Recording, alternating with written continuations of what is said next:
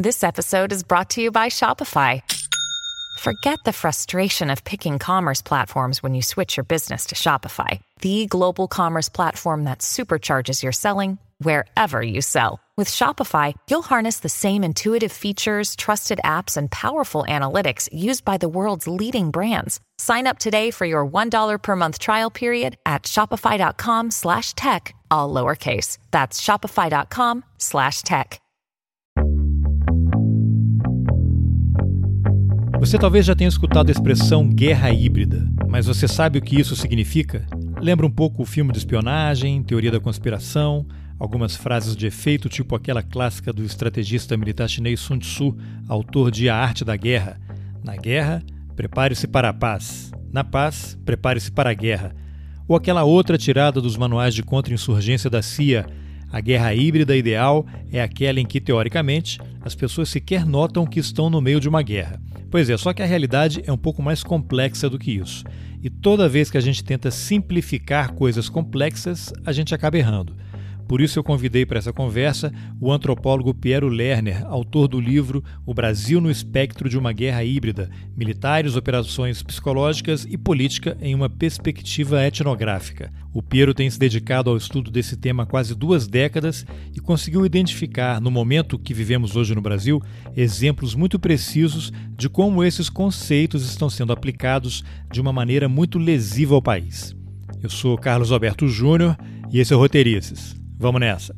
Bom, Piero, para a gente começar essa conversa, que vai tocar em diversos aspectos aí da, da nossa vida nacional, temas que talvez esbarrem aí em teoria da conspiração, principalmente para quem não acompanha o tema, e aí é uma oportunidade também da gente esclarecer, né, o que é fato, o que é teoria da conspiração, quando eles se misturam, quando é importante e interessante para quem está nessa engrenagem fazer com que as coisas se misturem e se confundam. Mas antes disso, eu queria que você fizesse uma breve apresentação sua aí. Fala aí tua área de, de pesquisa e, e, fala o título do livro, né? O livro que foi lançado aí, acho que 2019, né? O começo de 2020, para a gente e falar um pouquinho sobre ele também. Então, bom dia, Carlos. É um prazer estar aqui com você. Eu sou um ouvinte do podcast do Roteiristas, aprendo pra caramba com ele. Ouvi vários. É, Obrigado. Enfim, é, para mim tem sido uma referência aí, é, até, enfim, para continuar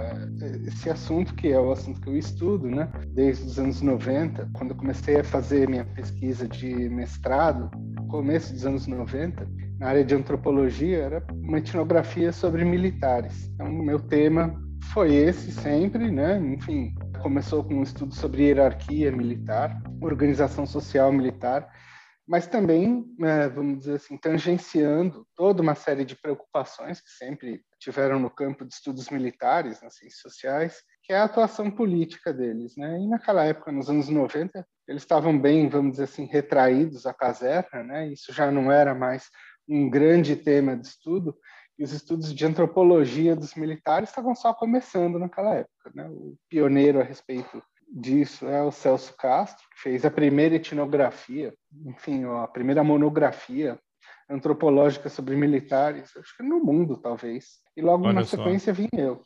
É, é o Celso Castro, é... só para a gente dar uma, já que a gente mencionou aqui, é importante. Ele é, é ele que é da FGV, né? E ele uhum. tem conduzido uma série de entrevistas que tem resultado em livros aí muito importantes com militares. Eu até passei numa livraria aqui em Brasília outro dia e vi que ele fez um com Pedro Pires, que foi presidente de Cabo Verde e foi do movimento de libertação. Saiu agora, assim, eu nem sabia que ele também estava é, nessa, nessa seara africana. Eu morei em Angola há dois anos, então África é um tema que me interessa, já, já gostei de saber. Mas ele tem aquela série de entrevistas com generais brasileiros que comandaram lá no Haiti, né? E, e, conduziu também a entrevista que resultou no livro do general Vilas Boas, que depois a gente vai falar mais sobre ele também. Mas era só para situar quem é o Celso aí. Desculpa te cortar. Vamos retoma aí na, Sim, na tua pesquisa não, não, e eu, eu até retomo porque isso é interessante. E ele fez esse estudo que foi reeditado agora, que se chama Espírito Militar, ele fez a monografia dele na AMAN, né, para tese de mestrado dele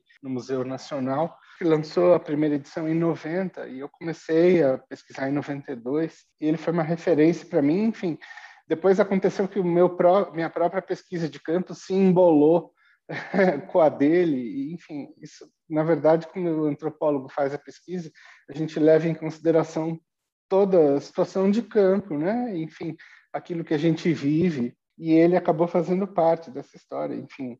É, depois ele também, junto com a Maria Celina da Araújo e o Glaucio Soares, lançaram uma trilogia onde, pela primeira vez depois da ditadura, os militares falaram a respeito do regime de 64. E isso causou um, um certo furor dentro da, da caserna, porque os militares admitiram naquelas entrevistas pela primeira vez tortura, conspirações internas, enfim, vários processos problemáticos a respeito do regime de 64. Quer dizer, estava saindo da boca deles, não mais só do campo adversário, entre aspas. Né? É, você lembra assim. se ele participou daquele livro da, de entrevistas com o Geisel, eu acho que ele não. Sim, ele estava nele. Tava, é que saiu aquela frase lapidar, referência do Geisel qualificando o Bolsonaro como um mal um militar, mal, né? É, Essa frase exatamente. não é simples, principalmente tendo sido dita por quem a disse, né?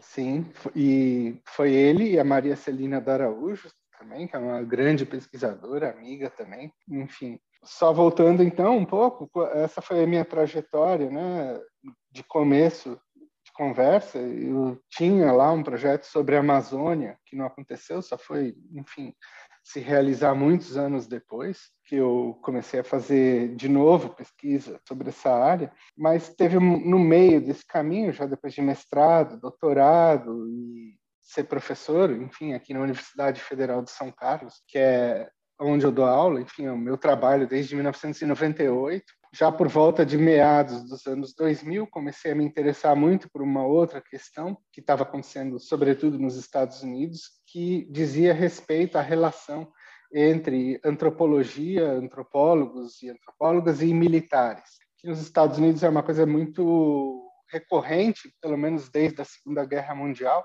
mas que lá por meados dos anos 2000, isso aí estava na pauta do dia nas Forças Armadas Americanas que passaram a repensar toda a atuação delas lá no Oriente Médio em função de novos tipos de guerra. E que são refletidas nesses manuais de contra-insurgência que eles colocam lá e voltadas para uma guerra basicamente feita a partir de inteligência, operações psicológicas, conhecimento do inimigo, onde se evita ao máximo, vamos dizer assim, o fogo e se faz uma guerra a partir de instrumentos de desestabilização é, das forças inimigas, usando uma série de instrumentos, dos quais a antropologia tem um papel crucial aí no meio.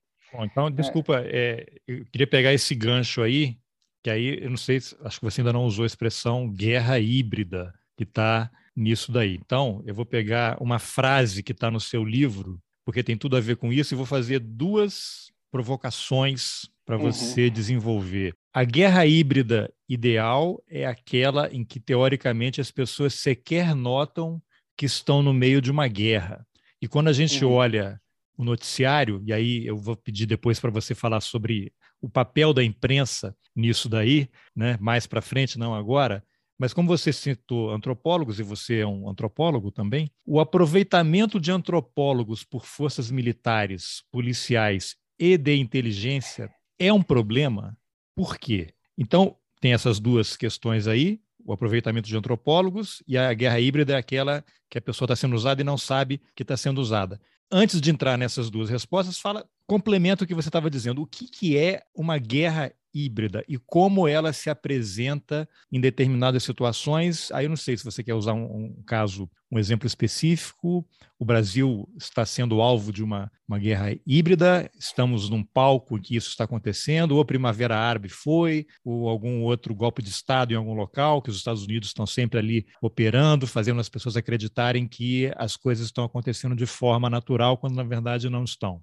Pois é, então, quando eu comecei a estudar essas coisas, por volta de 2005, e obviamente motivado pela relação entre antropologia e militares, que estava muito intensa, isso foi, enfim, alvo de um debate seríssimo lá nos Estados Unidos, a Associação Americana de Antropologia se viu no meio é, desse rolo, porque a CIA passou a ser um dos principais contratantes de antropólogo, depois as próprias Forças Armadas Americanas. Enfim, estavam oferecendo contratos que nenhuma universidade conseguia competir. Enfim, o salário para você ir lá a campo, num, trabalhar num batalhão ativo no Iraque ou no Afeganistão era de 300 mil dólares por ano.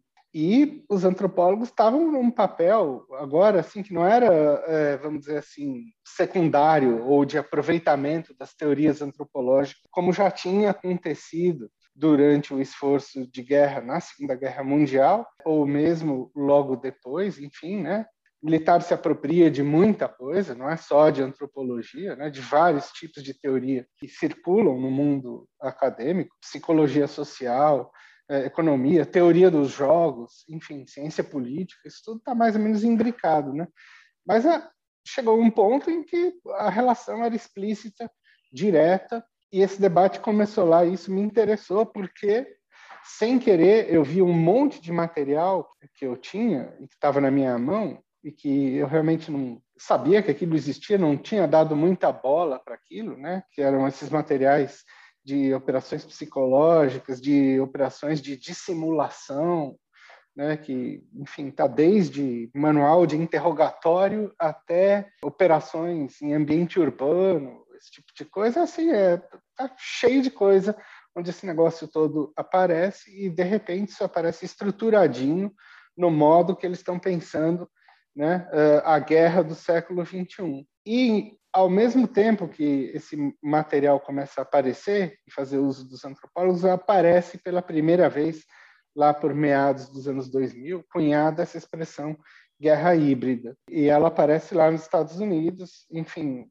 em primeiro lugar, uh, num mini paper escrito pelo James Mattis e um outro coronel. O Mattis era o general que depois virou secretário de defesa do Trump. E um outro coronel é, chamado Frank Hoffman, que depois vai desenvolver isso numa espécie de position paper em 2007, que ele nomina claramente esse negócio chamado guerra híbrida. Né?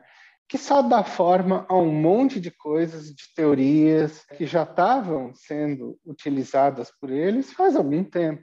Mas chamar isso de guerra híbrida dá um novo significado. E o que vem a ser essa ideia de guerra híbrida? Para eles é um outro paradigma em termos de guerra que sai do paradigma moderno, vamos dizer assim, que foi inaugurado por Clausewitz e é pensado em todas as guerras que vão das napoleônicas até principalmente as guerras que são, são chamadas assimétricas dos anos 60 ali, né? Eh, Vietnã e alguma coisa que venha depois. O que é esse híbrido, então? É um negócio que pressupõe a indistinção entre guerra e paz e guerra e política, no sentido que o Clausewitz colocava. É uma espécie de estado permanente de guerra, onde as forças já não são mais só as forças nacionais, né? Aquele exército uniformizadinho, né? Sei lá, alemães versus é, ingleses ou, enfim, é, russos versus alemães, sei lá, né? A clássica situação de batalha.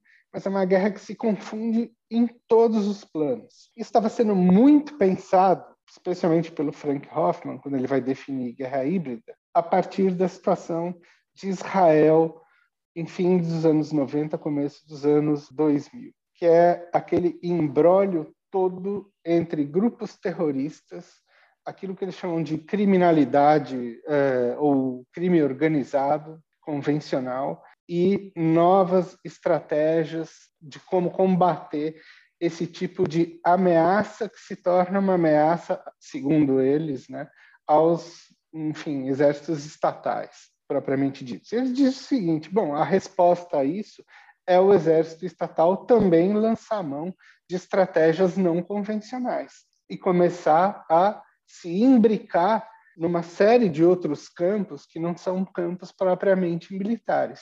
Então, se você tem grupo criminal, vamos dizer assim, é, é grupo criminoso é, do lado de lá, é preciso, por exemplo, você pensar uma reação imbricando guerra e direito, e direito internacional. Desculpa, Enfim, eu... é possível fazer, retoma de, depois daí, mas é possível fazer uma associação com o que acontece no Brasil, por exemplo, com milícias eu não sei se esse grupo criminal que, ao qual você se refere, ele também ele está nessa coisa da criminalidade local, que não é uma coisa exatamente ligada a terrorismo, não é transnacional. É transnacional se você fala em, em tráfico de drogas, tráfico de armas, e aí você tem, em determinado momento, aquela sigla mágica, que depois também a gente vai falar dela, que é o GLO, que aí você tem o exército atuando nas favelas brasileiras, depois de ter levado experiência brasileira para o Haiti e trazido experiência do Haiti, né? Uhum. Deixa é, isso aí no teu horizonte para a gente poder falar. Vai, a gente vai voltar a isso, porque no fundo, quando ele diz o seguinte, que guerra híbrida passa a ser uma espécie de horizonte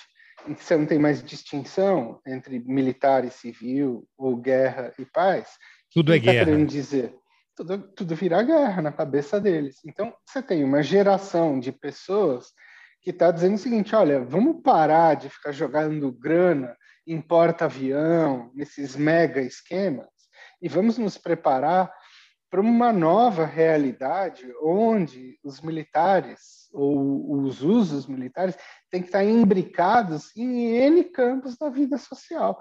E é isso que esse pessoal do Pentágono começou a pensar. Veja, são teorias concorrentes que acontecem lá dentro. Não é dizer que a guerra híbrida é uma realidade, mas o que começa a acontecer?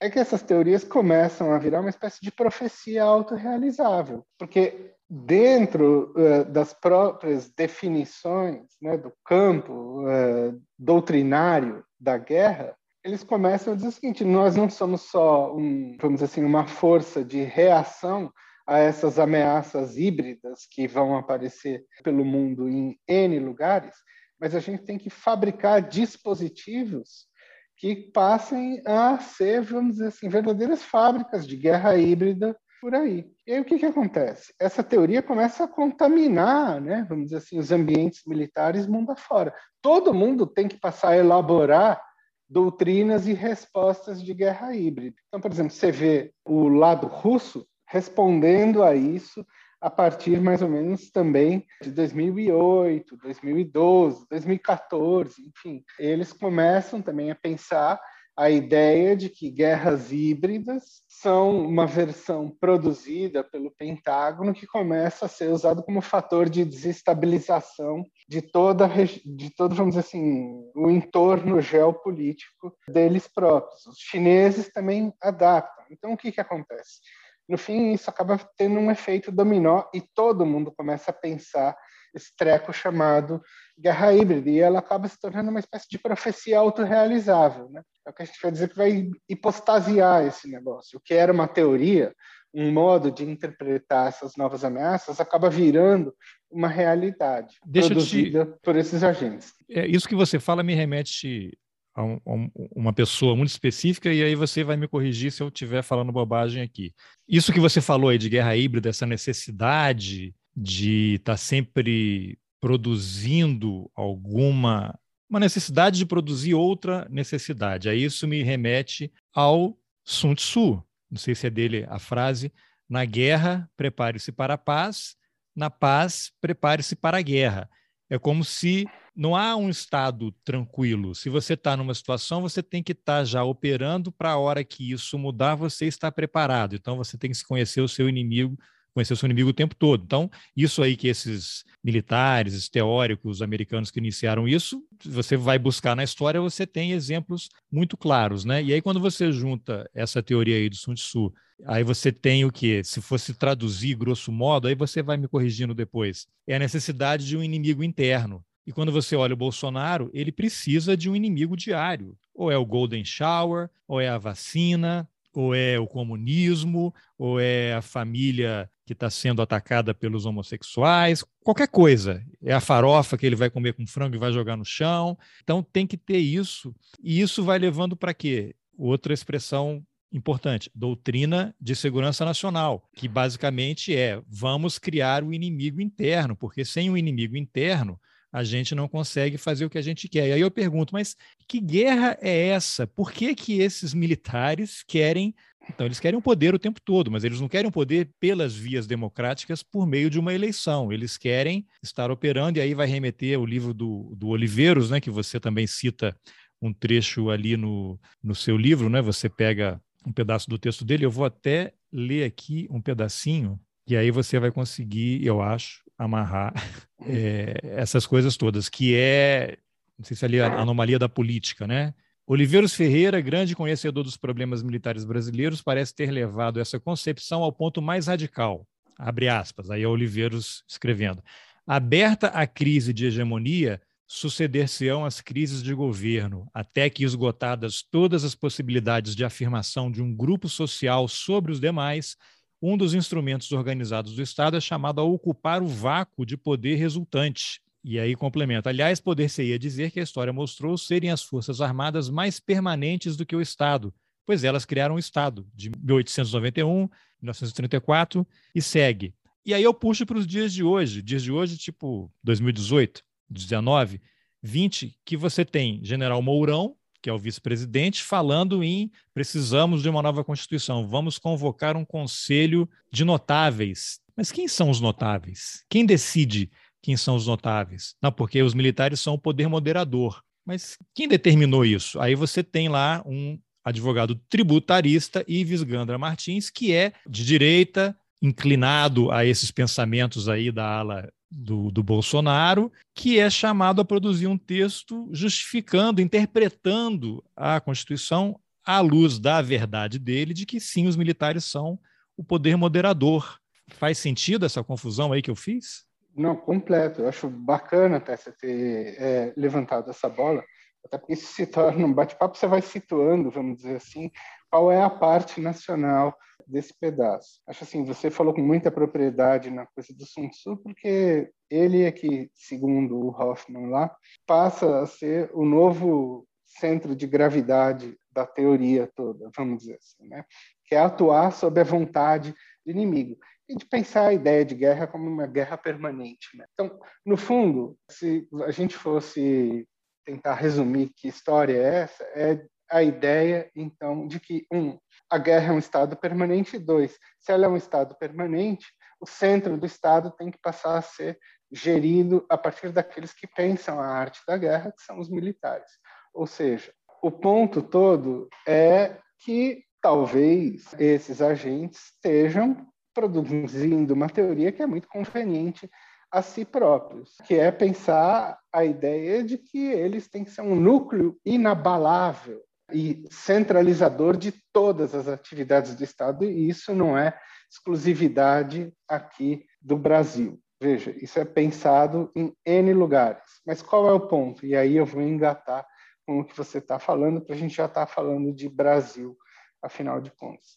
É que cada um acopla essas ideias com aquele material que já possui no estoque. Então, se o russo vai pensar a guerra híbrida a partir de certas características e o americano de outras e o israelense de outras, aqui no Brasil a teoria se acoplou às coisas mais, vamos dizer assim, nativas do nosso ponto de vista e que já existiam e que têm a ver muito com essas ideias que já estavam lá circulando nos dispositivos militares e que remetem sim à doutrina de segurança nacional, remetem à ideia de um inimigo interno, remetem à ideia que eles vão cada vez mais produzir para o público interno militar, a partir de uma determinada época, de que ameaças terroristas, as ameaças da criminalidade estão se fundindo e se fundindo com organizações de esquerda aqui no Brasil,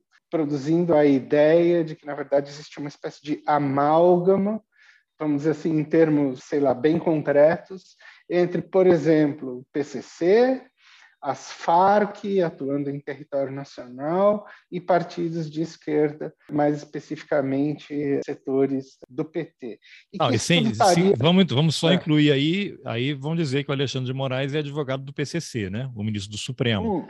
Então isso daí é um terreno fértil. Claro, tu, tudo vai colaborando, entendeu? E some-se a isso as teorias que existiam a respeito uh, da Amazônia, né? enfim, que tudo também leva à associação desses grupos com ONGs, etc. e tal, querendo balcanizar um pedaço do território nacional, lá naquela área de, de fronteira ali, do Calha Norte, etc. e tal. A atuação desses grupos também em periferias urbanas, e aí também entra todo o imaginário, a experiência da coisa do Haiti. Veja, é uma espécie de bricolagem. E as milícias, né? Foram, mas as milícias são lá dele, deles, então saem, né? Não toca, porque, assim, pega lá o livro do Bruno Paes Manso, que você vai ver exatamente a cartografia dessas milícias todas e como elas estão, enfim, enraizadas, isso o Luiz Eduardo Soares também fala, em todo um setor né, de que foi, vamos dizer assim, o porão da ditadura e que foi se decantando para a área da segurança pública. É, eu até tenho uma entrevista, eu fiz uma entrevista com o Bruno e o livro dele eu falei com ele que depois eu vou deixar o link aqui nas informações também, que eu saí depressivo, né? Porque você vai lendo o relato dele e você vê assim, isso não tem solução.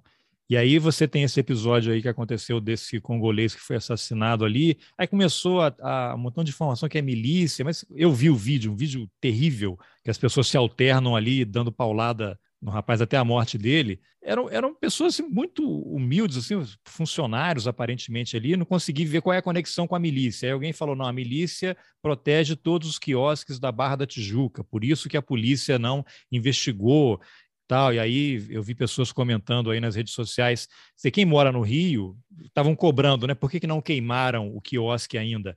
E aí pessoas, olha, vocês que não moram em área de milícia não sabem como é que é isso. Você não sabe o que é ver um policial fardado num carro da polícia fazendo ronda, achacando, matando, torturando pessoas e depois ele está a paisana circulando no fim de semana ali, pegando dinheiro, fazendo alguma coisa, e aí tem um carro com vidro escuro na porta da sua casa e você passa em frente ao batalhão, aqueles mesmos policiais que estavam cometendo crime e depois circulando a paisana na orla do Rio de Janeiro, estão batendo papo lá no batalhão. Aí eu fico com a impressão, bom, a pessoa que entra na polícia militar, ela tem a opção de ser um policial correto, que vai viver de um salário miserável, ou ele pode entrar numa organização criminosa e vai ganhar dinheiro e vai virar um Adriano da Nóbrega. Então, e aí, quando você menciona a questão da, da, ditadura, Capitão Guimarães, esses caras aí que viraram entidades famosas no Rio de Janeiro, controlando o jogo do bicho, o carnaval, eram militares, né? Capitão Guimarães, porque ele era capitão, começou a participar de roubo de carga, né?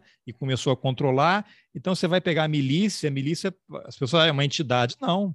Tem civil, tem policial militar, tem político, tem gente do exército. Então, é uma coisa complicada. Desculpa, eu te tirei um pouquinho do foco, mas no fundo as coisas se esbarram, né? É, mais ou menos, eu acho, porque eu acho assim, isso é um lado da coisa, e talvez até ao lado que esteja ligado com outros fenômenos, como o bolsonarismo, enfim, parte do, do coisa, mas o, o, eu acho que, assim, eu tendo, e já conversei isso até com o Bruno Paes Manso, e com outros, talvez separar um pouco o que é o material que está sendo pensado, vamos dizer assim, pelas altas rodas dos militares, do que é esse fenômeno do milicianismo, seu enraizamento, especialmente lá no Rio de Janeiro, enfim, que você pode até dizer que é vamos dizer assim, uma espécie de dispositivo ou braço da turma dos porões, mas que é um, entendeu? E que não necessariamente está acoplado a toda essa parafernália que está sendo pensada, vamos dizer assim, lá. Por isso que eu chamo lá de central de comando e controle dos militares do processo político e da tal da guerra híbrida e o modo Esses estão lá no guarda-chuva do Sun Tzu, né? É, que vamos botar eles é, é, lá para cima. Por quê? Porque eu acho que aqui, é, pelo menos no caso que eu resolvi estudar, eu estou pensando muito mais na, vamos dizer assim, na, na ligação orgânica que você tem entre grupos militares e outros setores estatais de elite, vamos dizer assim, que provocaram uma espécie de pequena insurgência militar ou, ou enfim, civil-militar. Eu não gosto muito desse termo civil-militar, porque civil também é uma outra categoria problemática, porque é uma categoria deles, né?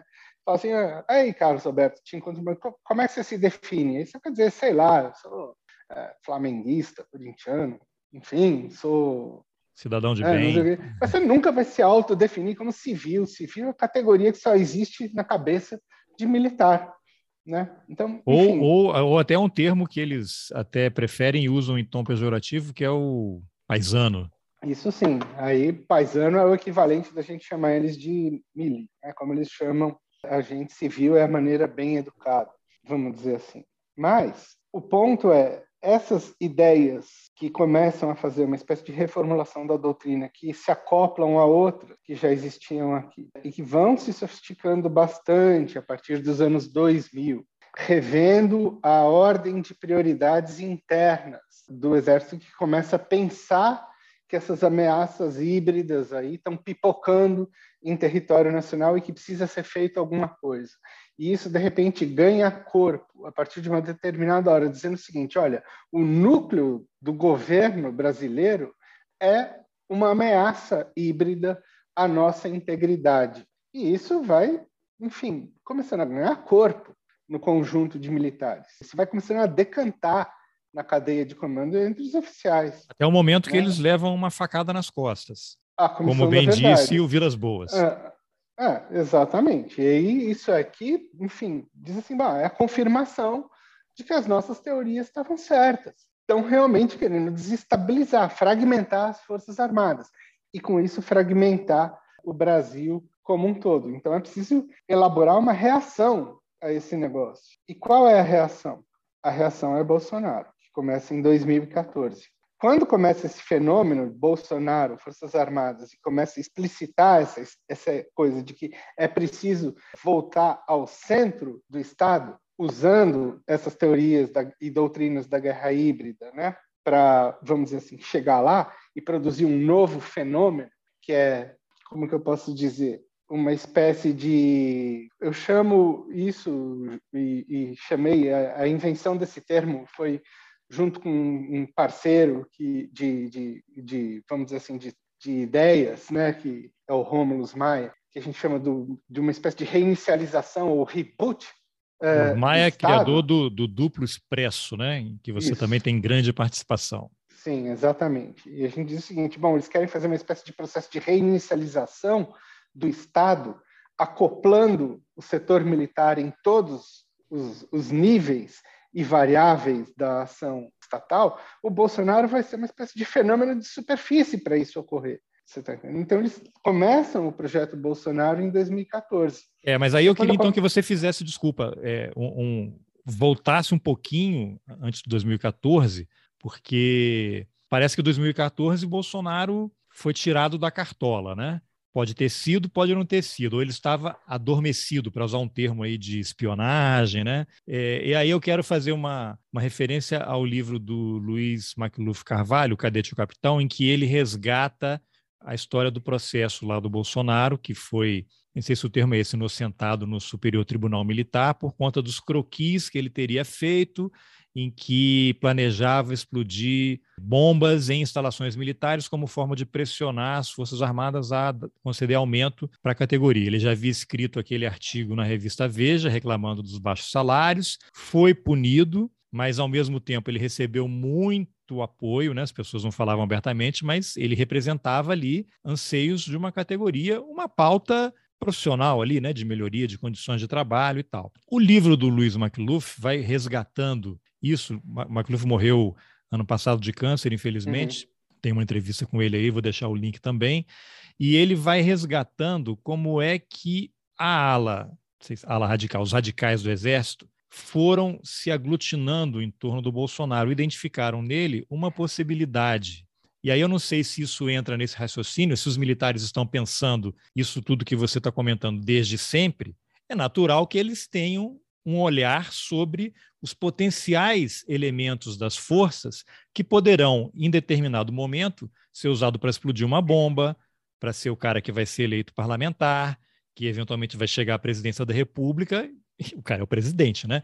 Então, quando você pega ali, o, o Luiz McLuff Carvalho, no livro, a, a história até o momento do livro era que houve dois laudos dizendo que o Bolsonaro escreveu o croqui, que era a letra uhum. dele, e outros dois dizendo que não. E aí ele vai e resgata que, na verdade, houve mais um laudo da Polícia Federal, ou agora não me lembro se era do Exército, não, é, corrigindo o anterior. Ou seja, havia três laudos dizendo que sim, era ele, e um dizendo que não. Só que no julgamento do STM, isso foi desconsiderado e ele não foi punido. Logo depois ele, ele sai candidato a vereador no Rio de Janeiro e sai das Forças Armadas. E quando houve aquela confusão lá, ele já sabia que ele não ia longe na carreira, porque para um militar, independentemente do que o cara tenha feito, o cara ser alvo de investigação, ser punido, a carreira dele acabou. Ele chegaria no máximo a coronel, né? O que acontece? O Newton Cruz, que foi do SNI, braço direito, lá um dos braços direitos do, do Figueiredo, promovia almoços, encontros aqui em Brasília para o Bolsonaro, quando ele vinha aqui. Então, essa ala hiperradicalizada dos militares, que girava em torno, gravitava em torno do Newton Cruz, daquele outro que foi ministro do Exército demitido pelo Geisel lá, o Silvio Frota, é essa mesma turma, né? Essa mesma turma. Então Bolsonaro estava ali. Agora, em determinado momento, Bolsonaro foi execrado, né? Foi proibido durante anos de entrar em instalações militares. Ele queria fazer comício na frente da AMAN, ia formatura, não podia. Aí vem a Comissão da Verdade. Foi 2014, salvo engano, 13, 14. Não, foi, ela começou em 11. 2011, mas o relatório que foi 2014. Sim. É isso. Aí sim, aí a facada nas costas. E foi exatamente nesse período que existe essa reaproximação né, do Bolsonaro com as Forças Armadas. Ele passa a ser convidado a fazer discurso, campanha, e você no livro, no seu livro, você resgata isso, né? Você até cita, tem uma passagem ali que você cita é, num vídeo em que o, o Bolsonaro está na primeira fila, ao lado das maiores autoridades do Exército, ou seja, isso é muito mais do que simbólico, né? Você está na primeira fila, ao lado das maiores autoridades do Exército, e depois vai fazer um discurso, você foi abraçado, né? Você está ali. Então, dentro dessa outra confusão que eu fiz, como é que isso tudo se amarra aí, pegando um pouquinho dessa trajetória? Bolsonaro é um cara que está no radar, né? Assim como os caras que explodiram a bomba lá no Rio Centro, Sérgio Macaco, Sérgio Macaco não serve, né? Não quis explodir a bomba lá no Guandu, tal, mas eles estão operando, né? E aí a gente fica com aquela impressão, e é o que todo mundo fala, ah, militar é burro, eles não pensam, não sabem o que estão fazendo. Eu não concordo. Eu acho que eles sabem o que estão fazendo, pode estar fazendo errado, né? Podem estar fazendo de uma maneira autoritária, que vai resultar em golpe, prisão e tal. Mas, assim, você desqualificar tudo que eles estão fazendo, e quando você tem os caras que estão no comando do país hoje, eu acho que os fatos contradizem um pouco essa ideia de que os caras não sabem o que estão fazendo, não tem nada em, em operação, tudo está acontecendo espontaneamente. Né? O que, que você poderia comentar? Não, eu acho que é isso mesmo, eles estão vencendo. É, enfim, onde está a esquerda hoje onde eles estão. Então, se eles são burros, a gente é mais ainda. Mas seja como for, eu acho que a gente precisa pontuar, porque tem uma coisa que eu acho que é interessante nesse, nessa história toda do Bolsonaro, que realmente foi isso, ele saiu né, do exército naquelas condições e sempre tentou ficar orbitando e sempre certamente teve gente dos círculos militares que estava ali com ele. As pessoas saem, né, é, vão para se espalham por aí, entendeu? Tem o, os clubes militares, enfim, o cara toma um chopp lá no clube militar, lá na Praia Vermelho, não sei onde, enfim, o Bolsonaro sempre teve ali mais ou menos orbitando. A gente, eu tendo a não achar que isso é uma questão de alas ou grupos, mas enfim, enfim, ele sempre teve ali a sua receptividade com algum público militar, mas dentro da ativa não. Era isso mesmo. Sabe, desde o mal militar do Geisel até as proibições dele fazer campanha lá na MAN, isso era muito explícito. Ali ele não entrava. E o que, que acontece, então, que em 2014 mudam de ideia? Como é que faz isso emplacar dentro da cadeia de comando da ativa? Aí que eu acho que é a questão que a gente tem que inverter um pouco a ordem das coisas. Por quê? Porque o tempo inteiro fica se martelando por aí, em várias análises, na imprensa, ou mesmo nas ciências sociais, que o Bolsonaro criou um fenômeno chamado bolsonarismo e que os militares foram atraídos para isso. A minha proposta é pensar isso de maneira absolutamente invertida o Bolsonaro tinha ali, vamos dizer assim, orbitava os, alguns grupos militares, mas o que acontece é que a partir de 2014, um grupo muito especial de generais lá do topo, e isso quem demonstra muito bem é o Coronel Marcelo Pimentel, que você conhece, e ele destaca isso, colocando as pessoas que estavam no alto comando nessa época, concedem a ele a possibilidade de ter uma nova entrada. E por que escolhem o Bolsonaro?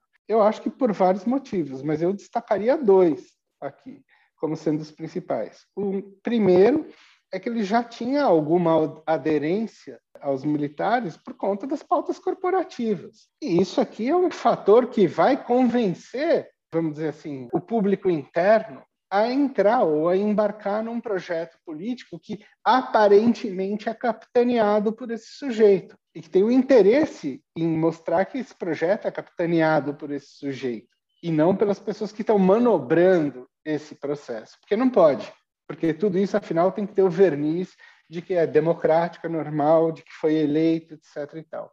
Mas o segundo ponto, e aí esse é que eu acho que é o principal, é pelo fato de que tem muito fio desencapado em torno dele e da família dele, o que torna ele uma pessoa muito mais suscetível a ser manobrada. Mas, sobretudo, ser manobrada como? Olha aqui, Bolsonaro, faça o seu próprio papel. Então, o que, que acontece? A partir de 2014, vão franquear o acesso dele às instalações militares, uma coisa que é absolutamente ilegal. Não pode fazer isso de jeito nenhum. História é essa de ter político fazendo comício dentro de academia militar para cadete? Isso aqui é um negócio que arrebenta todo o princípio da hierarquia, a não ser que isso esteja chancelado pela cadeia de comando de A a Z. É muito pior do que General Pazuello em motociata, entendeu? É você colocar o sujeito dentro de uma academia militar fazendo comício ali, sendo acompanhado pelo comandante da academia e por outros oficiais. Eles sabem muito bem que estão fazendo uma coisa completamente ilegal. E isso foi o que me chamou a atenção, que tinha algo errado acontecendo eu só fui ver esse vídeo dele dentro da MAN, que foi um vídeo que estava postado é, pelo Carlos Bolsonaro desde do, de novembro de 14, ou seja, logo logo de, depois da, da, reeleição da Dilma. Ou seja, foi isso. Tiraram o sujeito da cartola 15 dias depois da reeleição da Dilma e falaram assim: agora você vai lá dentro e vai começar a fazer campanha. E isso se repetiu em 15, 16, 17 18. E foi se espalhando, né? Era MAN, depois também foi AFA, da Força Aérea, né? Escola Naval, Marinha. Agora ele vai às polícias militares também, né? As polícias, ao BOP, isso começou a se tornar uma rotina, onde todas essas forças começaram a aderir à candidatura dele, que estava sendo construída por quem? Por um grupo de generais que sabia muito bem o que estava fazendo. E aí sim é que eu estou elencando, vamos dizer assim, as estratégias e táticas de guerra híbrida, como elas começaram a entrar dentro da campanha dele. E elas primeiro foram usadas internamente, você está entendendo? Convencendo o próprio público militar de que ele era a solução para isso. Ou seja, é uma operação tão bem montada, essa, que faz parecer para todo mundo de que ele é uma espécie de líder popular carismático que foi, vamos dizer assim, ganhando corpo e convencendo os próprios militares e depois outros setores a adesão à sua própria campanha. Então eu vou repetir uma frase que eu falei no começo da conversa. É. A guerra híbrida ideal é aquela em que, teoricamente, as pessoas sequer notam que estão no meio de uma guerra.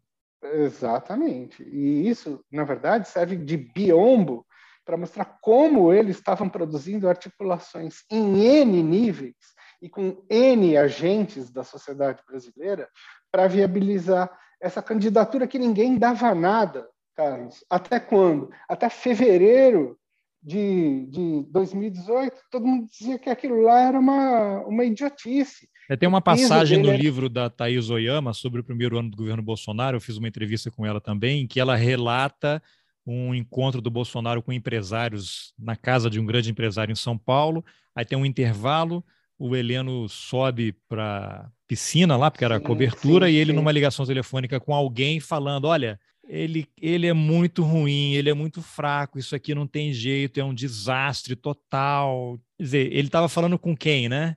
É, é, Heleno, é. que por algum momento a, a, mosca azul havia picado e ele alimentou o sonho né, de ser candidato a vice e aparentemente, pelos relatos oficiais, é que uma burocracia lá de, de partido que ele não pôde entrar e se, se filiar, e aí, enfim, questões internas lá dos partidos, é, ele, não, ele não pôde ser candidato a vice. eu suspeito um pouco disso, sabe por quê? Porque já em vídeos de, se não me engano, 16 ou 17, você vai ver quem aparecia em dupla com o Bolsonaro nos palanques das academias militares era o Mourão. Estava sempre do lado ali, entendeu? E, e, o que eles fizeram? Eles montaram a narrativa de que se tentou todo mundo antes, né? E que o Mourão foi uma espécie de saída. Até a Janaína é, Pascoal, né? É, Janaína, o Príncipe, uh, Orleans e Bragança, não sei mais quem tal, que ninguém queria e que o Mourão foi uma espécie, ah, não, não sobrou mais ninguém. E o Heleno, quando deixa, ele praticamente deixou vazar isso também, entendeu? Porque ele espalhava, espalhou isso no Defesa Net, espalhou isso em vários lugares, de que foi candidatura de última hora, assim, ah, é porque não sobra mais ninguém que a gente decidiu apoiar ele. Mas isso é uma lorota, porque se ele estava Vamos para o sacrifício, né? É, se ele estava fazendo campanha dentro dos quartéis desde 2014, eles sabiam muito bem o que estavam faz... fazendo. Isso estava sendo construído lá dentro.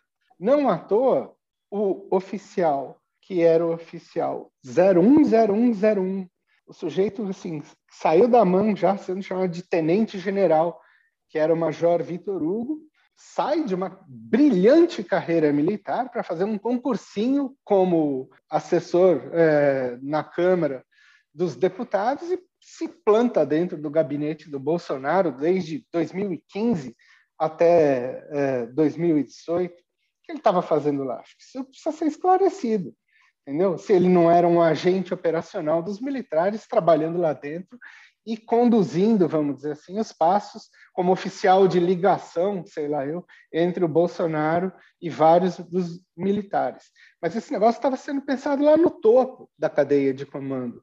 Eu não estou pensando em, em, militar ali da base, entendeu? Que é esse pessoal que, que fica ali é, é, tomando chopp em clube militar. Veja, era um grupo de generais que estava chancelando a candidatura deles e esse pessoal sabe o que faz e tem como principal, vamos dizer assim, objetivo não aparecer como aqueles que estão produzindo todo esse processo. Bom, quando eu vi esse vídeo, em fins de 17, foi quando eu tive certeza que em, já no começo de 18, eles estavam querendo chegar para conquistar. Não é possível, você não envolve Forças Armadas numa operação dessa para perder democraticamente uma eleição, você está entendendo? Então, aí eles começam a lançar mão de um monte de dispositivos, que é isso que no livro eu chamei de um conjunto de operações psicológicas, para guiar a eleição para um determinado caminho. E você pode ver que um dos elementos usados para guiar a eleição de 18 desse caminho foi acionar o judiciário para ser um, um, vamos assim, um ator super relevante no modo pelo qual essa eleição foi decidida. E aí, eis que, de repente, a gente vai é, puxando os fios e vai vendo uma tal de sinergia entre o Judiciário, e especialmente o TRF-4, que julgou o Lula, e o Exército, e o Vilas Boas falando isso no Twitter, e ninguém dando a menor bola para esse negócio aí. Bom, foi quando em 18 eu percebi que realmente você tinha um negócio muito mais complexo, que não é uma teoria da conspiração, talvez seja uma teoria de uma conspiração. Né? E antropólogo faz isso. Ele, vamos dizer assim, cola no nativo. O que eu estou usando como categoria aqui para pensar essa história toda é categoria nativa. Só por isso que eu estou usando o conceito de guerra híbrida. Eu não tenho nenhum atavismo a isso, nem pretendo ser, vamos dizer assim, o porta-voz dessa teoria aqui no Brasil. Mas eu tenho que usar aquilo que os meus nativos usam. Eles usam esse tipo de coisa para, vamos dizer assim, embarcar os seus próprios projetos. Então, eu acho o seguinte: o Bolsonaro foi o personagem que eles elegeram por conta dessas características, porque ele é o sujeito que melhor serve de biombo, vamos dizer assim, para bater e voltar a informação nele e não transparecer o que é esse projeto deles, que é criar uma espécie de pentágono tabajara, ou seja, um tipo de, de dispositivo militar que está, vamos dizer assim, infiltrado em todos os setores do Estado. E o que, que a gente está vendo agora, cara? Se não é essa ideia, por exemplo, de você ter um general lá no TSE sendo fiador das eleições. Né? É, então eu vou pegar esse gancho aí para voltar um pouquinho. Você falou várias coisas muito interessantes. Primeiro, que é citar a Lava Jato. Então, quando você fala em TRF4, Lava Jato, a Lava Jato ela cai como uma luva para os interesses dos militares. Né? Aí, aí sim seria uma teoria da conspiração achar que os militares é que criaram a Lava Jato. Eles vão se apropriando de coisas que vão acontecendo e incorporando como armas, como elementos nessa estratégia deles de voltar ao poder, porque esse grupo que está aí no comando, né, turma do general Heleno, Heleno foi colega de gabinete do Ustra lá com o Silvio Frota, né? Esse pessoal uhum. não queria entregar o poder de jeito nenhum. Então, uhum. você tem. E aí você tem aquela cadeia de comando. A ditadura acabou oficialmente em 85. Agora, quem é que chega general? Quem é que escolhe os generais? São os generais mais antigos. Sim. Por que, que uhum. o general que não queria entregar o poder aos civis em 85, ele promoveria general um petista, um comunista? Não faz o menor sentido isso.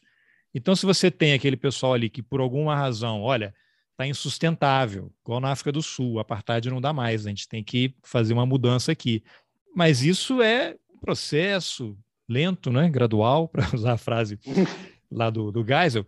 É, agora você tem pessoal que tem ódio, que odeia comunista, né? quando achar um, né? se é que existe ainda, que odeia e, e quer matar. Então, só vai chegar general duas estrelas quem pensa como eles, de dois para três quem pensa como eles, e três para quatro, e esse processo vai se retroalimentando. Então é uma ilusão achar que esse pessoal pensa muito diferente do que era. Eventualmente você tem um ou outro ali que tal, mas ele vai ficar, não vai estar nesse núcleo decisório, né? Então aí você tem a Lava Jato que atende a isso, e aí eu vou citar alguns nomes que eu gostaria que não apareceram ainda, mas que estão nesse bolo todo e que eu até fiz um, um tweet outro dia ali, aquela história de balão de ensaio, né? Que quando você começa a observar, as coisas soltas, elas são pontos soltos. Mas se você começa a olhar, elas vão formando uma imagem, né? Uhum. Até foi essa semana, acho que o Globo publicou uma nota aí, por conta dessa história vazada aí de que o Bolsonaro quer o Braga Neto como candidato a vice. Aí a jornalista entrevistou alguém, não sei se do Centrão, ou se é um militar, né? Porque não está identificada, dizendo que há um temor dos partidos que o porque o Braga Neto é um laranja, veja bem, laranja do Bolsonaro, que ele será fiel ao chefe, fará tudo que o Bolsonaro quer. Eu falei, mas como é possível que em 2022 alguém escreva um troço, isso fica na manchete do site uhum. o dia inteiro praticamente, ali entre as principais notícias. Quer dizer, aí você vê quem é o Braga Neto. É o cara que foi o interventor no Rio de Janeiro, Está ligado à GLO. Acho que ele teve no Haiti também, não? Eu acho que sim. Vou deixar em suspenso aqui, não vou cravar porque eu não tenho certeza. Mas você tem um cara que ele vira um militar que se torna ministro da Casa Civil, ministro da Defesa e que vai ao Congresso e, quando perguntado, diz que não houve ditadura no Brasil, que houve um regime forte, que se tivesse sido ditadura, muitos dos que estavam ali não estariam vivos. E tudo bem, Ninguém gritou, ninguém levantou, ninguém encerrou a sessão, passou. Tá lá. Isso aí ele está reescre tentando reescrever a história, né? Lembrando o George Orwell, estou ficando chato já que eu repito a frase: quem controla o passado controla o futuro, quem controla o presente controla o passado. Se ele está ali numa comissão oficial do Parlamento Brasileiro dizendo que não teve ditadura e ninguém fala nada, ele está tentando reescrever e no futuro, alguém daqui a 30 anos vai ver esse vídeo, é, não teve ditadura. Olha aqui, o general ministro da Defesa foi um regime forte e tal. Enfim, outra história. Mas aí você tem esse núcleo duro, vamos chamar assim, que é uma expressão que as pessoas entendem. A gente poderia colocar quem nele? Porque tem que voltar um pouquinho mais. Você tem Heleno, são todos ali contemporâneos, né? Uns mais velhos, outros mais novos.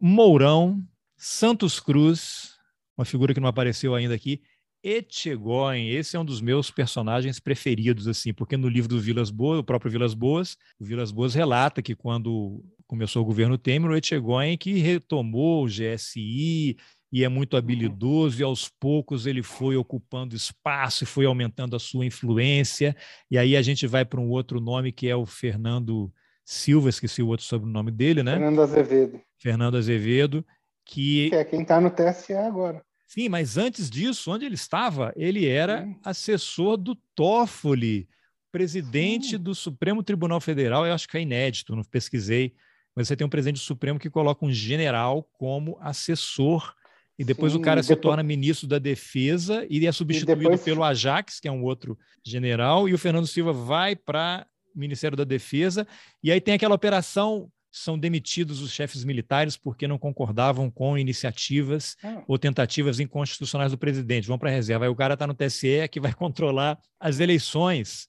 Quer dizer, Veja, até eu, que sou uma pessoa é, extremamente limitada, consigo ver que não faz sentido isso. Ou melhor, e, que faz todo sentido. agora, é, Jax, agora é contigo aí. Teve no Haiti também, a Jax que teve no Haiti. Porque isso é preciso entender como funciona também é, a carreira militar. Isso, enfim, eu acho que tem gente que até pode explicar melhor do que eu. Enfim, a coisa das turmas, quem trabalha em qual gabinete, onde se conhecem. Quando você chega lá em cima, no topo de generais, as pessoas se conhecem de longa data, entendeu? Todas tiveram uma experiência, uma socialização conjunta, elas têm muita intimidade, entendeu? É, Para conseguir dialogar uma com a outra e elaborar uma coisa enfim. Até porque é um funil, né? Eles vão é um aumentando a convivência. E, se as pessoas falam, né, não é possível que tenha tanta coordenação assim, e os militares têm que ser divididos, tem que ter a, a ala isso, a ala aquilo. Claro que não. Não tem que.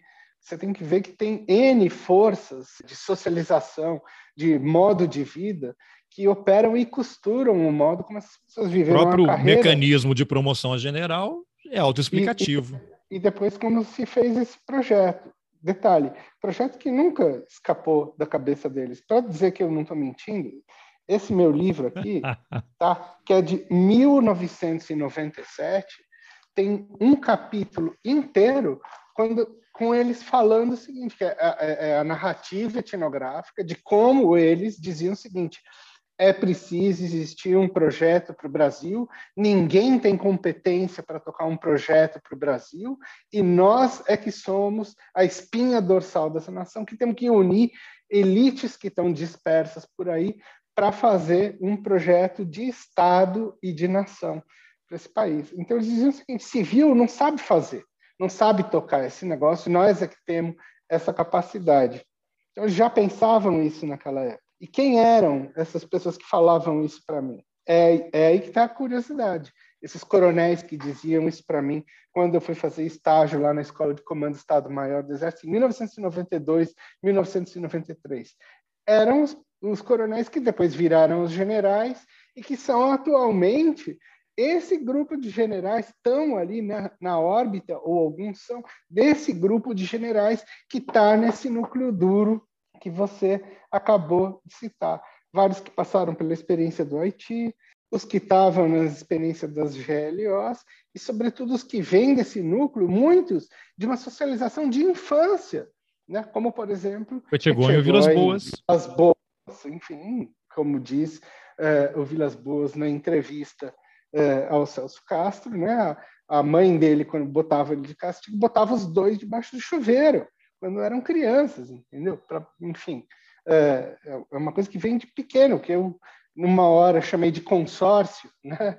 De, de, grupo de generais, porque parece, enfim, que é um bando de amigos lá de Cruzal. Não, o Vilas Boas fala que ele tinha furado é. o pé num prego, escondeu, e o Etchegoin, até chegar ao alto comando, ficava de brincadeira ameaçando o Vilas Boas que ia contar uma travessura dele de infância, não sei o quê. Quer dizer, eles são irmãos, né? Foram criados é, como é irmãos. É Esse fenômeno que o Marcelo, o Coronel Marcelo Pimentel descreve super bem, né, que ele chama de partido militar, que eu não chamo assim, porque, como eu disse, eu sou antropólogo e eu me filio às categorias nativas, então, para mim, é uma central de comando e controle, não atua como partido, só se a gente usar a ideia de partido mais próximo, por exemplo, a ideia de um partido comunista, como era uh, na antiga uh, União Soviética, mas mesmo assim acho isso aí é uma outra questão. Agora, esses nomes aí que eu mencionei, porque recentemente eu lembro, o Sérgio Moro saiu do governo, né? O Sérgio Moro comandou tudo isso que a gente sabe, não preciso perder tempo aqui falando sobre ele,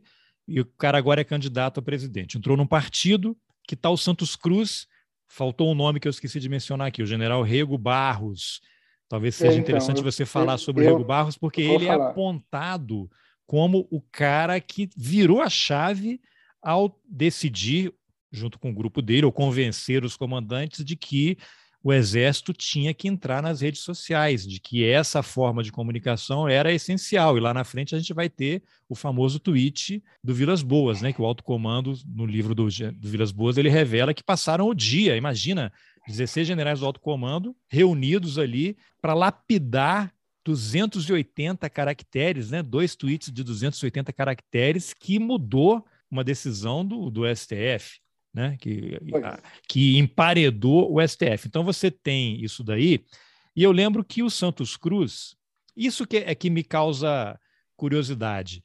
Eles entraram todos no governo, embarcaram, né, colocaram a, a campanha do Bolsonaro na rua, elevaram o Bolsonaro, estão lá no governo comandando. Aí começa, em tese, a haver confusão.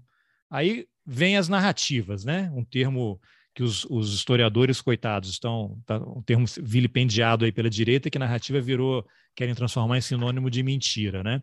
Mas aí você uhum. tem essas histórias de que, bom, aí o Santos Cruz, que é a, é, a âncora moral do governo, que está lá no palácio, não vai deixar o Bolsonaro fazer bobagem, entra em atrito com o Carlos Bolsonaro, que o Carlos Bolsonaro quer comprar aquele aplicativo espião Pegasus, Uhum. E ele não aceita porque contraria normas e querem que o, o, o Santos Cruz contrate gente desqualificada para alguns cargos, ele não aceita, isso vai gerando uma insatisfação e ele acaba demitido, é execrado. Então, o cara que é de direita, pensa como o Bolsonaro, porque ninguém pode entrar numa campanha do Bolsonaro sem pensar como ele, eu não, não concebo isso ele é execrado. E aí, no dia seguinte, ele vira um inimigo mortal, passa a falar mal do Bolsonaro, dia sim e o outro também. Dá entrevista, na Globo News, está nos jornais, está nas emissoras de rádio o dia inteiro, uma campanha maciça. Quem é que está com Santos Cruz? Era amigo, e aí essa amizade toda, de um dia para o outro, se acaba, ele vira um inimigo. Tem o caso do Bebiano também ali, né?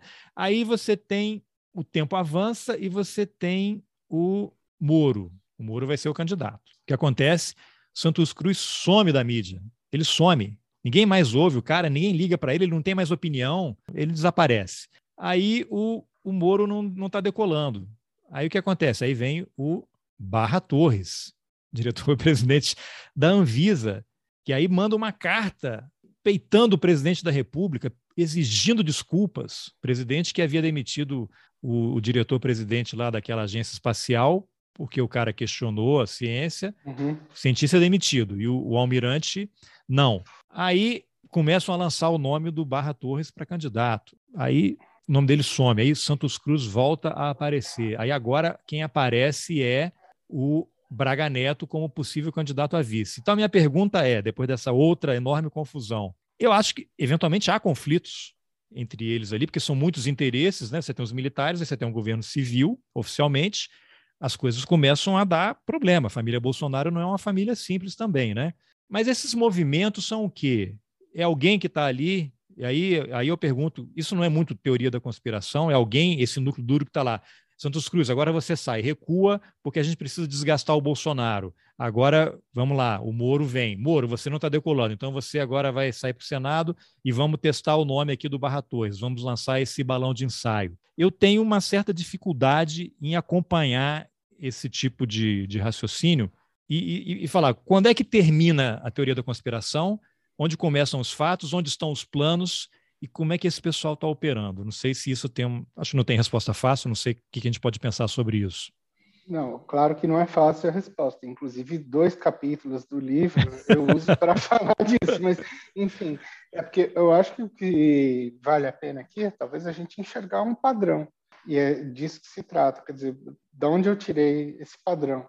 Tirei da minha própria experiência etnográfica, de anos, né, convivendo ali e vendo como mais ou menos funciona a relação deles com o mundo, que você vai ver que é uma relação pautada por dualismo, enfim, isso é estrutural. Então, sempre vai ser uma coisa que eles vão dizer uma coisa para dentro, outra coisa para fora. Um discurso que é público, outro discurso que, vamos dizer assim, é interno e velado. Que é um padrão que eu apelidei até do padrão good cop, bad cop. entendeu? Que é como, vamos dizer assim, se relaciona, que é, é aquela velha tática de como é, se relacionar com no interrogatório, por exemplo, que é a estratégia bom policial, mal policial. No fim, parece que os dois estão completamente em direções opostas, mas eles visam um mesmo objetivo. Quando eu identifiquei isso pela primeira vez, ainda durante a campanha, pode ver que tem uma reportagem, uma entrevista que a Folha de São Paulo fez comigo em 2018, que eu falei, essa coisa desse bate-cabeça, canelada, diz, diz, diz, de Bolsonaro falou uma coisa e Mourão diz, diz, isso é típico de tática militar. Eles já estavam usando isso lá. Em março de 2019, eu já vi vários indícios de que começou a ser produzida uma separação artificial entre o que se chamaria de uma ala militar racional, etc. e tal, e uma ala, né, primeiro que eles chamaram de ideológica, aí acoplaram o, o Olavo, e depois essa outra invenção, gabinete do ódio, aí o Santos Cruz começa a fazer parte desse embrólio. O que, que eu vejo nisso tudo? Aconteceram essas coisas? Aconteceram. E aconteceram até de forma natural, mas são coisas que são emulações, que partem desse princípio de que eles sempre vão agir de forma dual. Ou seja, o que, que interessa aqui? É sempre preservar uma estrutura onde existe uma ação que é produzida por Bolsonaro, pelo gabinete do óleo, não sei o quê, mas que no fundo foi orquestrada por eles próprios e eles mesmos vêm com a reação para apagar o fogo daquilo que essa ação está criando. Ou seja, é a famosa estratégia sei lá, de porrete e, e, e cenoura. E, é, e cenoura e porrete. Não, o cara cria, cria dificuldade é, para vender facilidade, né? Para vender facilidade. Ou o próprio bombeiro taca o fogo que ele vai apagar. Enfim, você vai ver isso como? Na, na situação das queimadas da Amazônia, enfim, Bolsonaro vai lá e insufla o pessoal né, que é ligado a ele, e eles próprios vão fazer a GLO para combater aquilo que, enfim, sai do núcleo deles. Enfim, porque o Bolsonaro é uma criação deles. Então, o que, que você vai ver? Só retomando o papo que a gente estava antes. Primeiro, todas as pessoas que foram centrais na peça eleitoral, você falou muito bem no Rego Barros aqui, uma ótima lembrança, depois chegaram a compor, de alguma maneira, algum cargo-chave no governo. E algumas vão sair do governo e passam a querer se situar como uma oposição a ele. E vai ser essa oposição que eles estão tentando emplacar como a tal da terceira via, porque não pode ser PT de jeito nenhum, não pode ser o Bolsonaro, e vão, vai percebendo como eles vão conseguir pavimentar um teto para que eles sejam os essenciais nessa operação. A operação retirada do bode da sala, né? O Bolsonaro é o bode na sala que eles colocaram e vão tirar para voltar o que era. Para voltar e vai saber como. Ou seja, eles vão neutralizar cada vez mais todo mundo que é pretenso a uma terceira via ou vão eles próprios assumir essa condição, ou eles vão terceirizar alguém para chegar lá. Eu acho que o nome de Sérgio Moro ainda não está morto nessa história. Vamos ver como é que isso vai se encaminhar. Mas seja como for, eu acho interessante, por exemplo, como a operação que diz que a eleição do Bolsonaro foi produzida por fake news e por mensagem de WhatsApp é uma operação bem montada. Por quê? Porque tudo faz parecer que isso saiu da cartola do velho da Havan e do Bebiano, e não sei mais o que, que articulou com o gabinete do ódio, transfere isso para os filhos do Bolsonaro, para o Steve Bannon lá nos Estados Unidos, para não sei quem, e simplesmente torna invisível isso aqui que o, o general Rego Barros falou na despedida dele do Seconsex, Centro de Comunicação Social do Exército, que está numa nota de rodapé da página 280 aqui do meu livro, ele diz o seguinte: coube ao exército mergulhar de cabeça no submundo das mídias sociais. Facebook, Instagram, Twitter, WhatsApp, e-blog, portal responsivo, etc., e se tornar o órgão público com maior influência no mundo digital no Brasil. Eu vou destacar uma palavra que você citou aí do discurso dele: submundo. Submundo. Essa palavra não está aí à toa. Meu caro, é o seguinte: essa, essa coisa chamada net war, que é a guerra em rede, existe e foi produzida dentro lá da Rand Corporation, ligado ao Pentágono, desde os anos 90. Os caras estão elaborando esse negócio. Entendeu? Isso faz totalmente parte das estratégias de cyberwar, guerra de informação e tal. Veja bem, a intervenção no Rio de Janeiro foi uma peça-chave nessa história. E não é à toa que o Braga Neto sai da intervenção do Rio de Janeiro e chega onde chegou. Ou seja, nenhum dos personagens que participou dessa construção entre 14 e 18 ficou fora da festa. Todos eles que estavam ali nas altas rodas e na coordenação desses passos de, vamos dizer assim, de intervenção militar na realidade brasileira, acabaram tendo um cargo depois, foram premiados. Ou seja, no fundo, é o consórcio que está montado ali. Agora, você vai dizer, ah, tem divisões, tem conflitos internos? Tem. Mas tem uma coisa que é muito mais importante que isso, e que o Vilas Boas deixa muito claro lá no livro de entrevista. Para eles, as Forças Armadas são, antes de tudo e qualquer coisa, estão acima. A unidade está acima de qualquer outra coisa. Então, eu acho o seguinte: a gente precisa, quando descarta o biombo, a gente começa a perceber que tem uma operação que está bem estruturada por trás e que essas divisões aqui elas são artificiais. Então eles estão, vamos dizer assim, no controle atual da situação e da oposição. E você já fez uma reflexão? O que, que vai ser daqui para frente? Porque o governo está ocupado totalmente por militares. Eles têm essas convicções históricas de que eles é que são a solução para o Brasil, que são o poder moderador, e não vão sair. Né? Você tem um montão de gente em cargo aí ganhando DAS, salários altíssimos, né? E eles sabem que a hora que se, se mudar o governo vai sobrar para eles, né? Você já parou para pensar porque eu imagino o inferno que deve estar a vida desse pessoal elaborando estratégia, preocupado, Lula vai ganhar, vamos botar o Lula na cadeia de novo, o que, que a gente vai conseguir fazer. Aí queria que você colocasse nessa análise, para a gente caminhar para o final também, o papel da imprensa nisso daí. Porque todo dia sai uma matéria, uma nota plantada para lados opostos, não faz nenhum sentido, não tem nenhuma linha de raciocínio. Outro dia a Folha deu uma manchete aí que o comandante da aeronáutica disse que os militares baterão continência para o Lula ou qualquer outro candidato uhum. que, que for eleito. Se tivessem feito isso historicamente, estaria tudo bem, né? Agora, como é que eles estão operando é, na imprensa?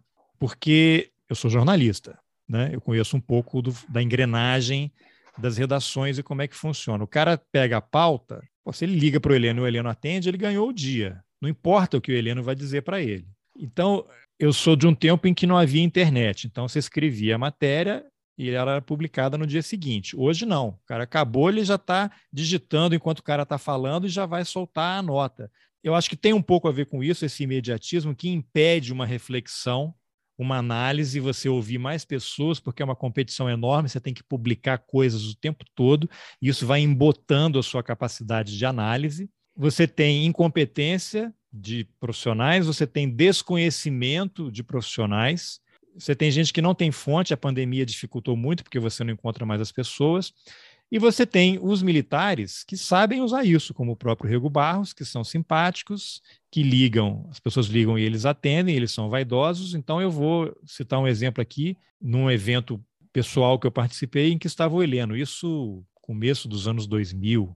Heleno tinha acabado de voltar para o Brasil, que ele havia sido adido militar na França. E aí ele soube que eu era jornalista, a gente foi apresentar ele, ah, eu gosto muito de falar com jornalista. Ele estava na Amazônia, eu acho, ou ele tinha saído da Amazônia, uhum. uma coisa assim. Eu, eu gosto muito de falar com jornalista, inclusive é, quem me liga sempre, e eu converso muito, é a Eliane Cantanhede, começo dos anos 2000. E ele fala com todo mundo que ligar, ele é muito simpático, ele é uma pessoa agradável, não sei se você já teve contato pessoal com ele, eles, eles são, né? Eles são é, tranquilos ali. Se você não estiver pisando no calo deles, não estiver perguntando do Ustra, de ditadura, é uma conversa bem, bem tranquila. Então eu fico imaginando assim: você tem essa competição entre os jornais, esses colunistas que todos viraram agora blogueiros, né? Tem um site, tem um blog, tem que publicar e fica essa necessidade de você ter alguma coisa. Aí saem essas matérias aí de que o Braga Neto é o laranja do Bolsonaro, que tem tal coisa acontecendo, tem tal coisa acontecendo. Então, mas quem são as fontes? Quem é que tem acesso ao Bolsonaro? É, é quem? É o Heleno, é o Braga Neto, é o Ciro uhum. Nogueira, que está uhum. lá, que deve ter uma conversa bem diferente da que os militares têm com ele. Eu nem sei se o cara da Marinha da Aeronáutica tem esse acesso ao Bolsonaro, né? Eu acho que está tudo meio concentrado lá com o Braga Neto. E aí os caras ficam soltando, né? Alimentando. E a imprensa não entende, os jornalistas não sabem, não conhecem os militares, não sabem como funciona, não leram o seu livro, não leram outros livros, não, não, não tem uma formação para fazer a leitura necessária para organizar uma análise que seja útil à sociedade. Você acha que isso faz sentido? Não, total. É assim, né? O Brasil está voltando a ser um país agroexportador, né? Em acepção ampla da palavra, porque o agrojornalismo também faz parte disso. O que você vê é plantação acontecendo direto. E o que acontece, que eu acho que é um pouco isso, os ambientes, talvez, nas redações. Aí você vai ter muito mais capacidade de falar isso do que eu devem estar, deve estar muito competitivo. Isso, ouro, é um saco de ouro para o famoso general anônimo dar a sua versão e ter o seu jornalista é, de estimação. Qual é a vantagem deles? Que era isso que eu estava falando há um tempo atrás. Eles têm uma ligação muito orgânica entre eles. Então, eles podem dizer o seguinte: vamos combinar. Eu solto uma versão, você solta a versão contrária. Então, assim, eu e outras pessoas estamos fazendo um trabalho em rede social há três anos, pelo menos, para mostrar exatamente como o tempo inteiro eles estão soltando versões contraditórias na imprensa, que aparece uma coisa aqui, outra coisa ali. E eles estão fazendo isso de propósito, porque está nessa estrutura dualista que eu tinha conversado com você agora há pouco. E a confusão é importante, né? A confusão é parte da estratégia. É, é totalmente parte. É para fazer isso mesmo. É, a ideia é montar sempre duas versões porque uma sempre vai se sobressair, não tem jeito. O viés de confirmação das pessoas vai operar por A ou B, e aí você vai comprar a versão que você bem quer é, das Sim, coisas. se o cara é fã do Alexandre Garcia e um general passou uma informação, pô, Alexandre Garcia falou, pronto, é isso. E por aí vai. E aí o que, o que eu acho é o seguinte, isso, entre outras coisas, alimenta uma ideia que eu acho que para eles é a principal, que é dizer que Bolsonaro é o chefe supremo de todo esse esquema que está acontecendo aqui, que eles não têm nada a ver isso, que eles estão vindo a reboque e que as dissidências, portanto, são uma espécie de solução possível para pensar o grande problema Bolsonaro, que é hoje uma espécie de consenso quase, né? Enfim, como é que a gente vai se livrar desse problema? E aí a gente diz o seguinte: não, só os militares é que têm credibilidade para fazer esse negócio. A gente não pode apelar para as instituições da sociedade civil porque elas não têm competência para fazer isso. Então, assim, tem, jornal endossando essa posição o tempo todo e que não questiona minimamente os passos estruturais que estão sendo dados. E esse é que eu acho que é o problema principal. Então, a imprensa, e isso eles já sacaram desde cedo, porque está lá, é teoria básica de manualzinho. O centro de gravidade passou a ser a opinião pública. Então, eles vão fazer o quê? Eles vão tentar manipular isso a seu favor o tempo todo. Eles não vão dispensar a ação do jornal, que é uma espécie de infantaria deles, terceirizada. Isso tem um nome, que é o mesmo nome que eles dão, vamos assim, para a ação do judiciário, que é a estratégia da abordagem indireta. O que, que a gente faz? A gente faz essa pessoa agir, às vezes sem saber que está agindo por procuração em relação ao meu objetivo, ao que eu quero.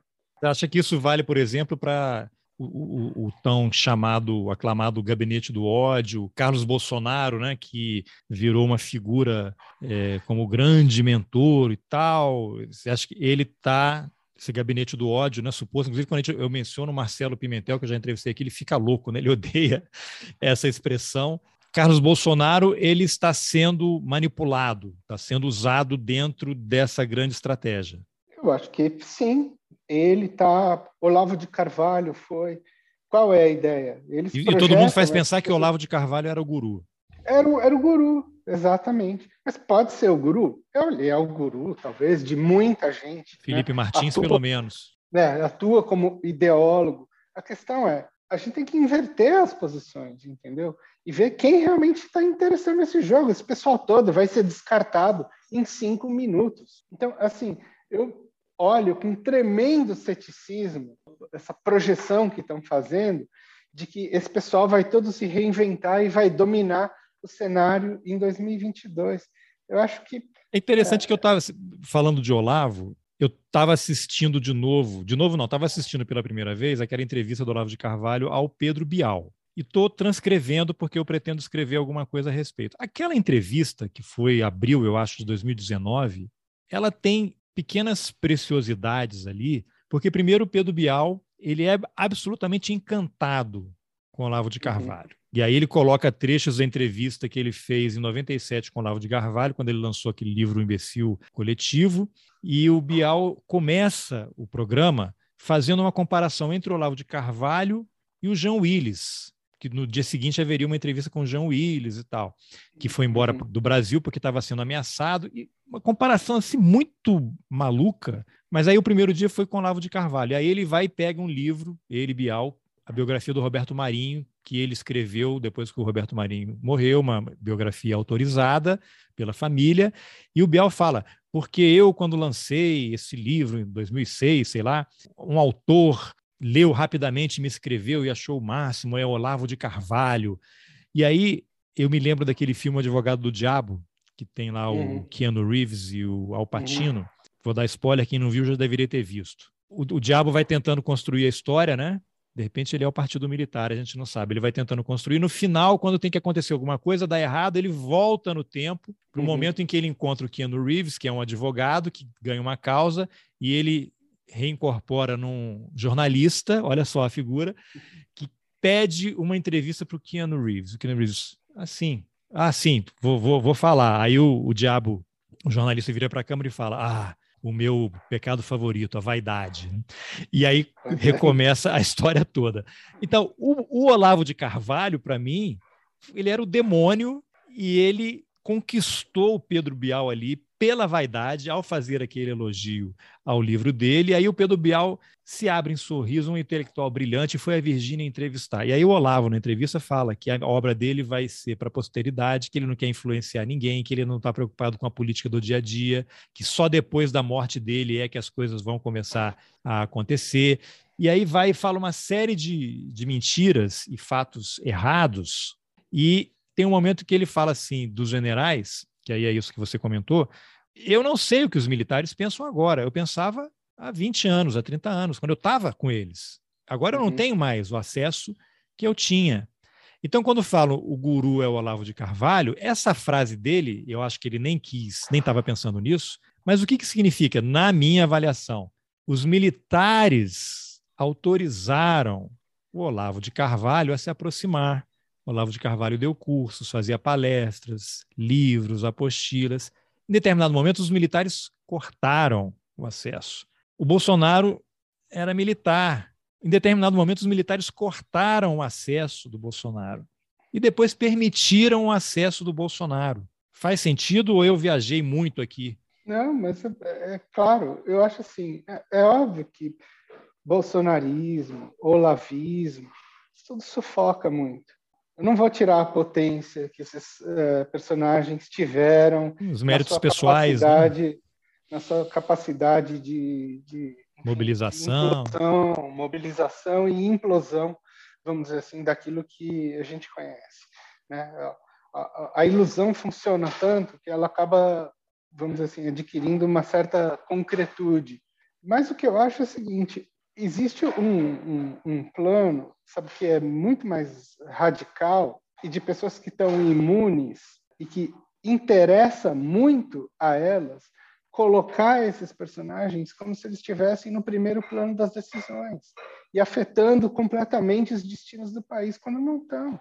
Quer dizer, quando a gente vê o que aconteceu em termos do processo de desmonte dos setores hard, por exemplo, da economia nacional, e como a partir disso está surgindo uma espécie de nova ordem capitalista brasileira, desde, enfim, antes.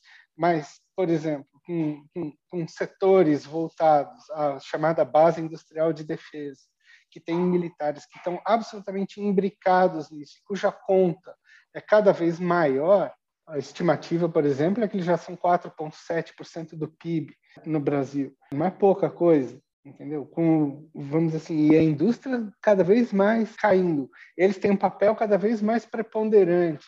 Assumiram completamente o butim das empresas de engenharia pesada que foram detonadas com a Lava Jato. Pensa só no que surgiu depois, por exemplo, que a Odebrecht Defesa e Tecnologia desapareceu. Pensa Setor elétrico e energético todo, né?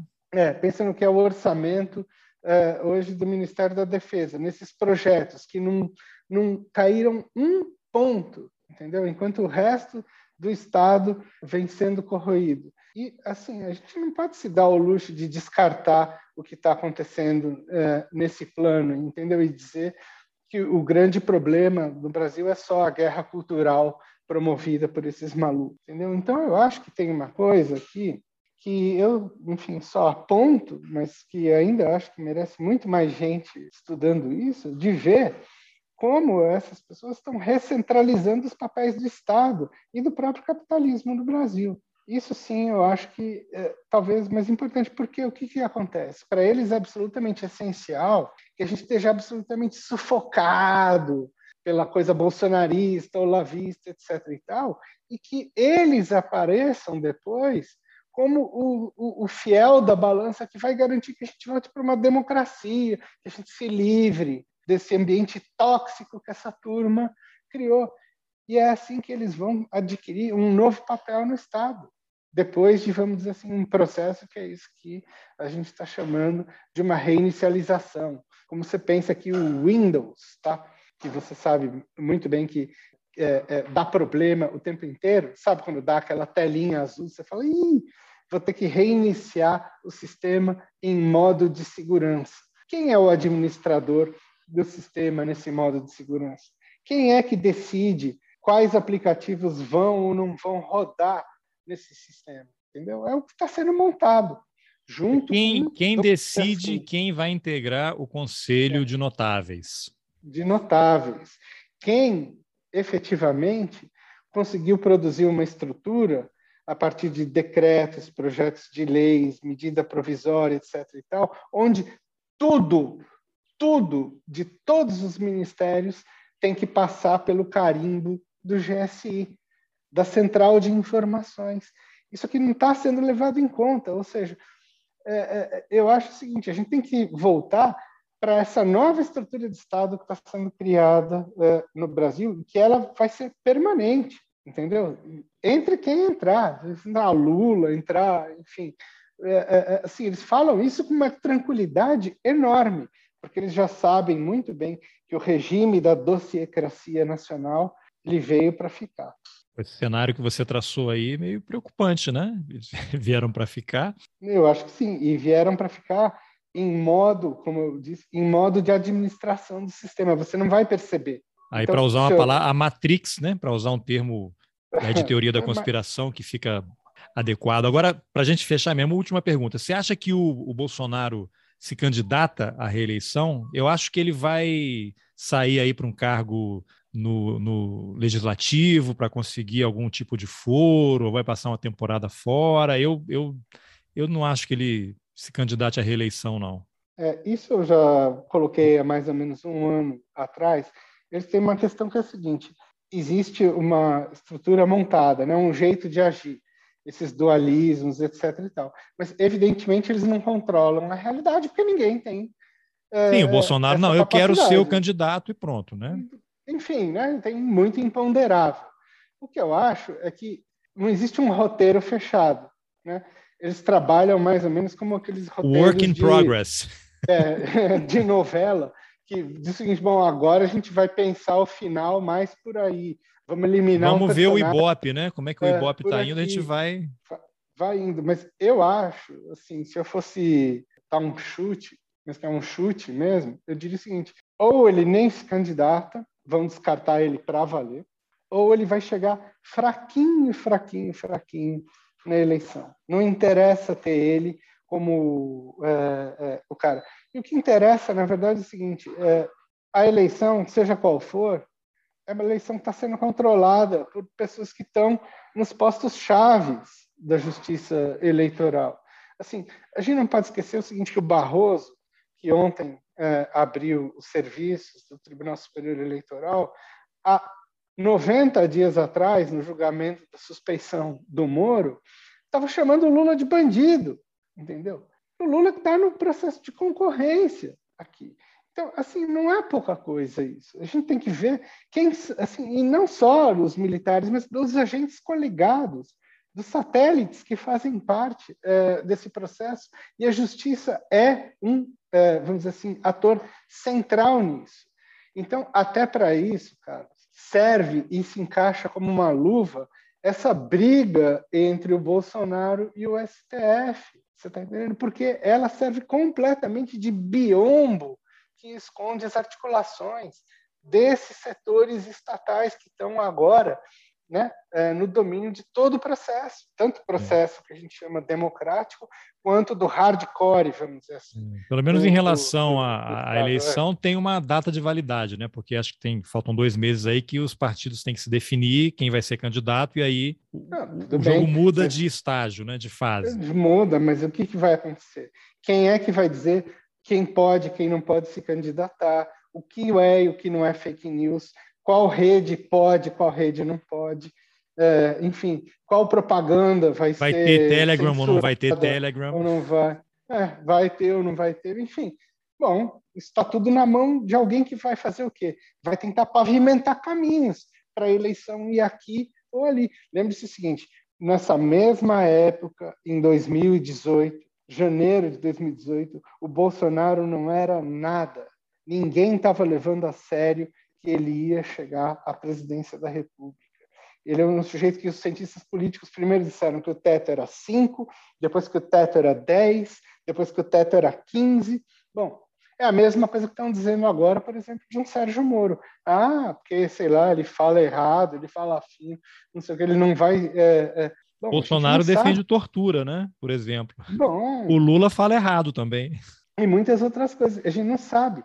A pavimentação do processo vai vir de coisas inesperadas. A gente não tem ideia do que vai ser esse ano.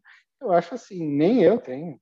Claro, então, tenho bola de cristal, não sou é. oráculo de Delfos aqui. Mas Vamos então aguardar aí. Já, eu já vou deixar o convite aqui para a gente fazer Guerra Híbrida 2. Daqui a alguns meses a gente volta a conversar. Eu nem arranhei assim, a superfície de tudo que eu tinha para te perguntar mais uma hora e 45 aí de conversa, dá para as pessoas pensarem um pouquinho. Então, Pedro, é, te agradeço muito aí a, a, gentileza de falar comigo, recomendo muito o livro, né? Mostra de novo a capa aí, que eu estou sem ele aqui, o meu foi digital, é Guerra Híbrida e tem o Brasil no espectro de uma guerra híbrida. Vale super é. a pena ler, porque eu fui lendo, eu li no fim do ano, né? Na passagem do Natal, falei, caramba, isso aqui está hiper atual, né? Como é que as pessoas não, não conseguem. Se todo jornalista que escrevesse sobre política tivesse lido o livro, a gente teria uma cobertura muito mais interessante. Então, ah, super legal, obrigado aí pela entrevista. Eu, eu que agradeço e vamos fazer outro sim. Bom, essa foi a entrevista que eu, Carlos Alberto Júnior, fiz com o antropólogo Piero Lerner. Se você, assim como eu, acha que os militares devem voltar para os quartéis, Compartilhe essa conversa nas suas redes sociais, mande para os seus grupos de WhatsApp, de Telegram, enquanto ele ainda não foi banido do Brasil, mande por e-mail e, mais importante, leia o livro do Piero. A gente não tem o direito de deixar de entender o que está acontecendo no Brasil. O link está nas informações do episódio. E se você acha importante apoiar o jornalismo independente, Considere a possibilidade de contribuir com roteirices. É possível colaborar com qualquer valor pelo Pix ou pela plataforma Catarse a partir de R$ reais mensais. Os links estão nas informações do episódio. Eu aproveito para agradecer aos apoiadores Ângelo Meneghello, Felipe Vanisca, Igor Zeredo de Cerqueira, Ana Vals, André Alves, Cleiton Netes, Jéssica Souza, Marcelo Souza, Suzana Ferraz, Andrei Silva, Eliane Amorim, Alfredo Silurzo Júnior, Tatiana Dutrimelo, Masashi Noe, Franklin Estrela, Gabriela Maruno, Liana Rocha, Betina Moraes e Laura Freitas. Lembrando que o Roteiristas agora tem um canal no YouTube, entra lá, assine e compartilhe. Obrigado pela companhia e até o próximo Roteirices. Valeu!